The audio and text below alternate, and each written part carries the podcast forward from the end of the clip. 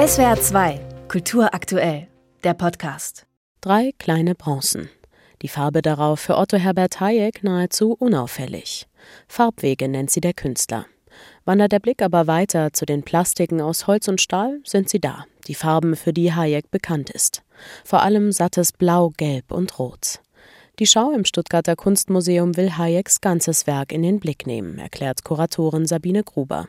Anhand großer Bestände aus der Stiftung, die der Künstler noch vor seinem Tod 2005 gegründet hatte, und der Hayek-Stiftung der Sparda Bank bietet sich die Möglichkeit, dieses Spielerische abzubilden, also gerade diese ganz kleinen, feinen Bronzen hier, die wir dann im Mittelformat sehen, im Großformat sehen, aber auch in der Grafik sehen und einmal wirklich so in dieser direkten Gegenüberstellung deutlich wird, wie er arbeitet und wie er bestimmte bildhauerische Fragestellungen in allen Gattungen im Prinzip durchdekliniert. Hayek wird oft auf zwei Aspekte reduziert. Da sind die sogenannten Raumknoten, filigrane, gitterartige Bronzeplastiken, die fast in den Raum zu wuchern scheinen. Wichtige Arbeiten im Kontext der informellen Kunst, der abstrakten Kunst der Nachkriegszeit, die Hayek maßgeblich geprägt hat. Auf der anderen Seite sind da die bunten, großen Plastiken im öffentlichen Raum, Wegzeichen oder ganze Bauprojekte wie das markante Gebäude des Leutze Mineralbades in Stuttgart. Ein Gesamtkunstwerk, das Anfang der 80er entstand. Seine künstlerischen Anfänge sind da fast in Vergessenheit geraten. So zeigt die Ausstellung auch figurativ gegenständliche Arbeiten, die sich an christlich-religiösen Motiven orientieren. Eine erstaunliche Entwicklung. Er fängt 47 an, Bildhauerei hier in Stuttgart zu studieren.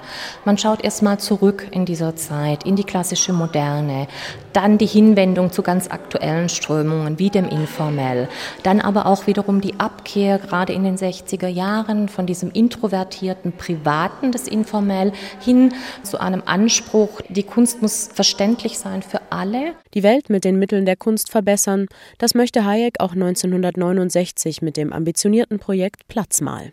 Auf dem kleinen Schlossplatz in Stuttgart lässt Hayek den Boden großflächig mit geometrischen Formen bemalen und stellt mehrere Plastiken auf, die auch zum Sitzen und Verweilen einladen sollen. Auch die Wände der umliegenden Gebäude werden bespielt. Der Plan geht auf. Die kontrovers diskutierte Betonwüste, auch die kalte Platte genannt, wird zum belebten Hotspot. Er hat der Kunst zugetraut, dass sie ein verbindendes Element sein kann.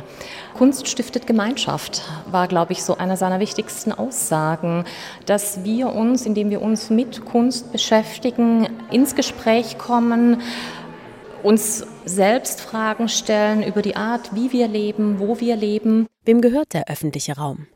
Der Raum ist das Stichwort. Hayeks Plastiken entstehen aus dem Erleben des Raumes, als eine der Grundvoraussetzungen menschlichen Seins. Das heißt, der Mensch wird immer mitgedacht.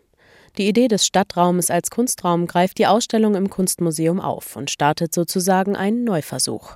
Das Kunstkollektiv Umschichten will mit einer temporären Intervention nach Hayeks Vorbild den urbanen Raum mit den Mitteln der Kunst neu beleben. Nicht Platzmal, sondern Platzprobe nennen sie das. Skulpturale Objekte sollen den kleinen Schlossplatz heute hinterfragen und ergänzen. Kuratorin Sabine Gruber ist sich sicher, dass genau jetzt der richtige Zeitpunkt ist, Hayeks Werk neu zu entdecken. Dann das, was ihn beschäftigt, die Fragen, die er gestellt hat an sich als Künstler, an die Gesellschaft, an die Funktion von Kunst äh, in der Gesellschaft, die sind aktueller denn je. SWR 2 Kultur aktuell. Überall, wo es Podcasts gibt.